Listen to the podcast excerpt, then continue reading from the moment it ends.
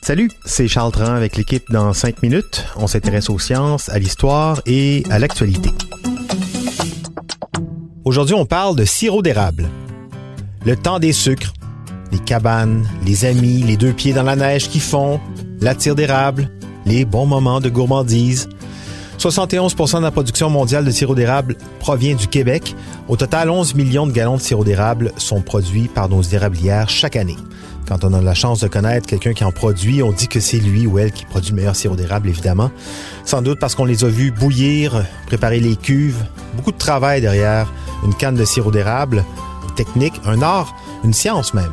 Justement, quelle science se cache derrière chaque canne de sirop d'érable? Voici Hélène Lorrain. Tout d'abord, mettons une chose au clair. Le sirop d'érable ne provient pas de la sève d'érable. Ça vient de l'eau d'érable. Bon, on s'est toujours fait dire que c'est la sève qui donne le sirop. je comprends que ce soit un peu déconcertant, mais laissez-moi expliquer. Comme il y a de l'eau dans notre corps, il y a de l'eau dans les arbres, comme les érables. Lors du printemps, le bois se dilate. Il fait plus chaud, hein, donc ça prend plus d'espace. L'eau d'érable est alors poussée vers les parois du tronc. C'est pour ça que quand on entaille un érable au printemps, ça prend vraiment pas de temps pour que l'eau coule. La pression est très forte. Mais quand il fait froid, l'eau cesse de couler. C'est parce que le bois se contracte et l'eau ne subit pas de pression, donc ne coule plus. L'érable en profite alors pour refaire le plein. Il pompe l'eau du sol par ses racines. Et sur le chemin, l'eau absorbe le sucre stocké dans les racines. C'est la photosynthèse qui a produit ce sucre. Rappelons-nous un peu de nos cours d'écologie sur la photosynthèse. Les plantes prennent le dioxyde de carbone de l'air et l'eau du sol pour le transformer en dioxygène, qui est relâché dans l'air, Dieu merci, et en sucre, qui devient source d'énergie pour l'arbre. Dans le cas du sirop d'érable, ça devient aussi une source d'énergie pour nous. Donc, comme je disais, quand il fait froid, l'arbre en profite pour refaire le plein d'énergie en absorbant l'eau du sol, qui se sert du sucre en passant par les racines.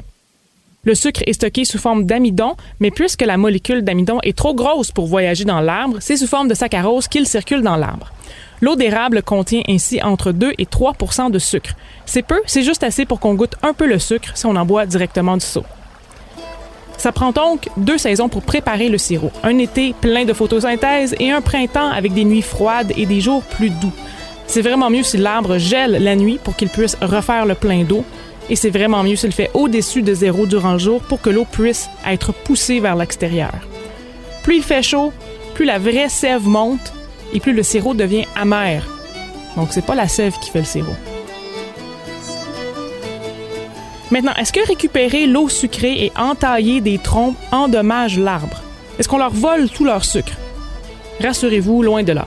Entre 4 et 5% des réserves de sucre sont dérobées à l'arbre, ce qui n'est nettement pas suffisant pour mettre sa santé en jeu. Quant aux entailles, l'arbre isole sa blessure et la colmate en deux ou trois ans. Mais ceci n'empêche pas sa croissance. Un érable peut vivre entre 150 et 250 ans. C'est bien plus longtemps que nous, pauvres humains.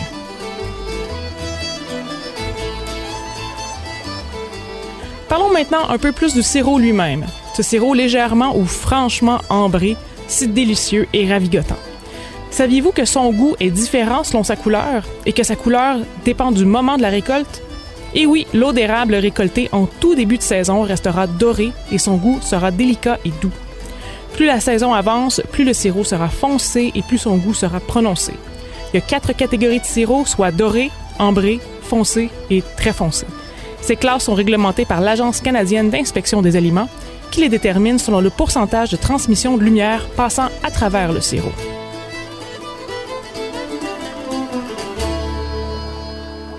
Aussi, on sait que le sirop d'érable s'obtient par évaporation de l'eau d'érable. Le sirop d'érable est considéré comme tel lorsqu'il atteint 66% de sucre ou 104 degrés Celsius. Si on chauffe le sirop davantage, d'autres délicieux produits de l'érable seront obtenus. À 113,8 degrés Celsius, c'est la tire d'érable sur neige. À 114,4, la tire d'érable qu'on peut mettre dans un petit cornet, un petit, petit bonbon. À 117,7 degrés Celsius, le sucre d'érable dur et à 123,3 degrés Celsius du sucre granulé. Hmm. Merci Hélène Lorrain. Au Québec, chaque producteur envoie son sirop dans les laboratoires d'une firme indépendante chargée de contrôler la qualité des sirops. Des évaluateurs calculent le taux de sucre, la couleur, la limpidité du liquide et sa saveur. Un vérificateur peut goûter jusqu'à 250 échantillons de sirop d'érable par jour. Menoum. C'était en cinq minutes.